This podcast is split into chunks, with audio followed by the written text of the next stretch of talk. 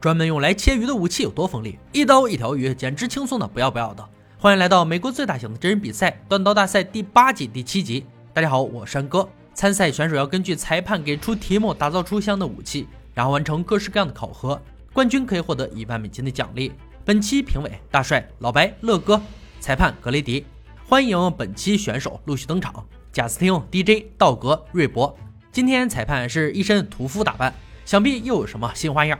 那必须是全世界屠夫专用的砍骨刀，制作要求必须要有八到九英寸的刀刃，宽度不少于三英寸。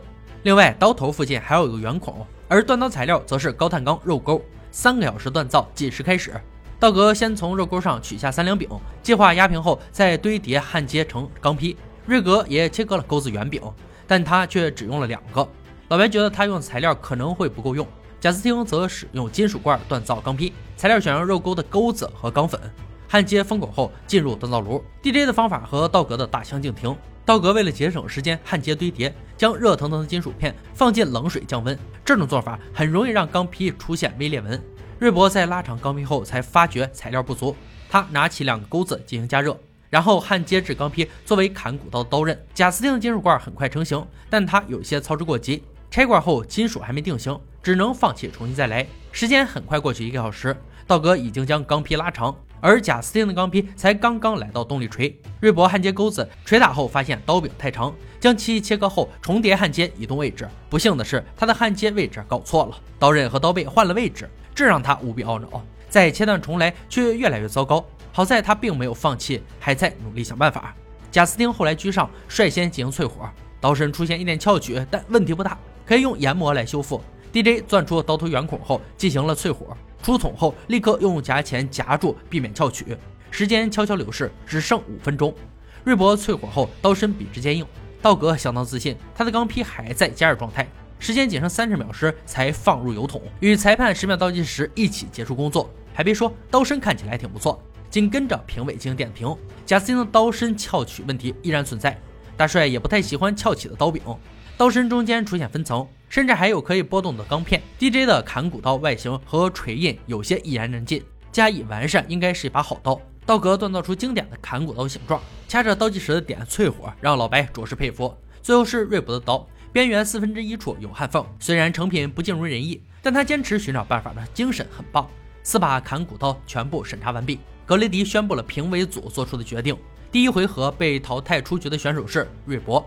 在他身上可以看到永不言弃的刀匠精神，但比赛还是要拿作品说话。他的刀身结构存在极大问题，无法承受压力。锻钢方面的技术还是需要精进。剩余三位选手进入第二回合，任务是为砍骨刀添加手柄，让他们变成功能齐全的武器，并且只能用木桶上的砧板与金属插销。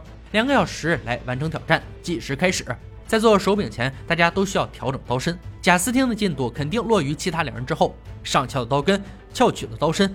不干净的表面，这三下就够他喝一壶了。DJ 率先拿起砧板木进行切割，随后用喷灯在刀根上钻孔，用以固定柄材。井然有序的做法让大帅很满意。为了能以最快的速度弥补刀根缺陷，贾斯汀决定做三件事隐藏刀根。随后又制作了夹具给刀背矫正，结果在加热时烧错位置，翘曲变得更严重了。好家伙，希望他的刀片能经得住这种折腾。道格的刀根也钻好了孔，只需要切开砧板木塑形组装就可以了。时间流逝的飞快，很快就还剩下二十分钟。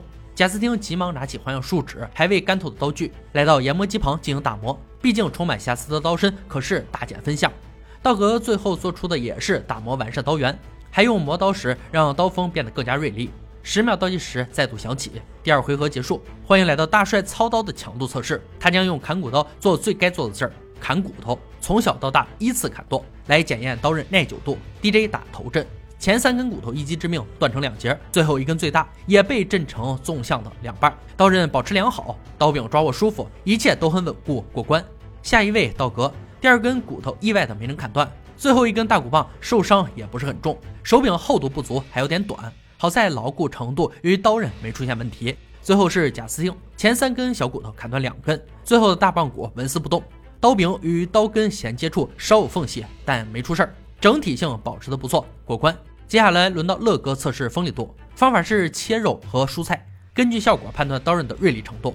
依然是 DJ 先上，菜板上的肉还算好切，但从空中落下来的蔬菜水果不太顺利，只切断了体积较大的凤梨。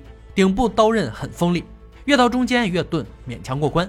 第二位是道格，切肉表现一般，切蔬菜水果倒是非常顺畅。总的来说不错，过关。最后是贾斯汀的刀，切肉相当给力，水果蔬菜更是没什么问题，算是三把刀中表现最好的。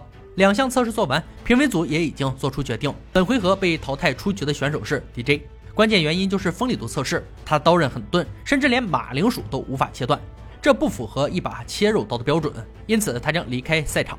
恭喜贾斯汀和道格晋级决赛，他们将放下手中的砍骨刀，去制作另一把烹饪工具——金枪鱼刀。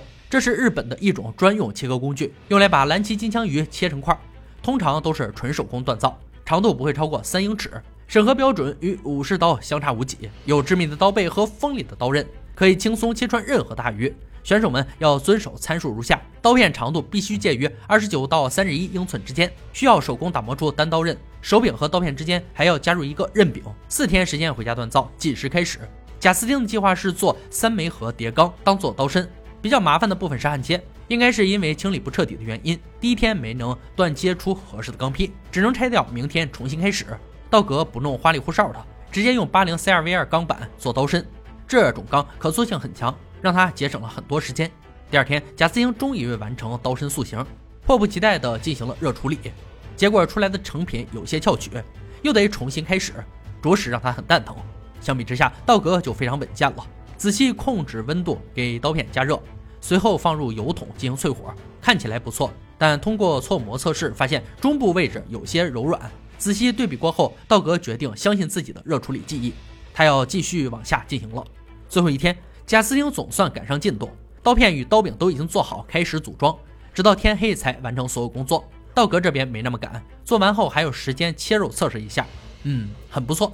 两位选手准时返回锻工坊，乐哥早已经做好了杀戮测试的准备，他会攻击悬挂在空中的六种鱼类，来看看他们的金枪鱼是否会致命。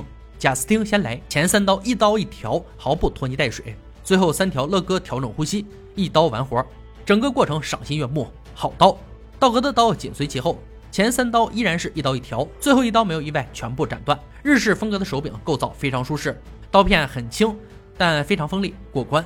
接下来老白进行强度测试，金枪鱼刀将被固定在设备中，由老白用蜡墨进行攻击，看刀刃是否能扛得住，还是贾斯汀打头阵。老白拿起蜡木，漂亮的一个翻转后，发动连续进攻。长长的木棍最终只剩下一小截。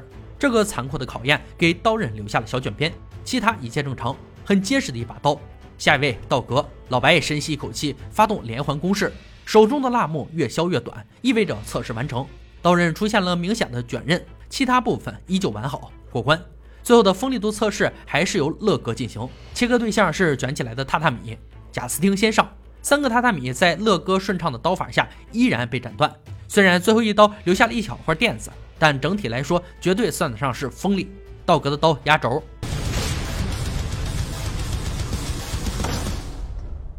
看得出来乐哥非常兴奋，明显是对这把刀的刀刃相当满意。到此为止，三项测试已经全部结束，两把刀的差距非常接近，评委组没有办法立刻做出决定。两把刀在杀戮测试中不相上下，在强度测试中都有损伤。那么就只能通过最后的锋利度测试来判定了。看得出来，道格的刀刃要比贾斯汀的刀稍快一点。格雷迪凭借这一点宣布比赛结果：道格将成为新晋的千锤百炼冠军。贾斯汀的表现同样出色，他的劳动成果也不会被否定。希望二人都能在这条路上越走越远。以上就是锻刀大赛第八季第七集的内容。本集中出现的金枪鱼刀在日本早就享有盛名。关于刀，日本人很早就有切尾的这个概念。切位的含义扩展到厨刀领域，是指极高且持久的锋利度。一把刀用很久，仍然保持流畅的切割感觉，这是好刀传达给人上手的快感。这对刀具的硬度和保持性要求极高。据传二零零七年鸟取县的一名水产公司的职员用一把金枪鱼刀单挑三名黑社会成员，结果三名黑社会全部死亡，该水产公司职员毫发无伤，足见其质量之高。非专业人员可不要买来乱耍哦。好了，今天解说就到这里吧，我们下期再见。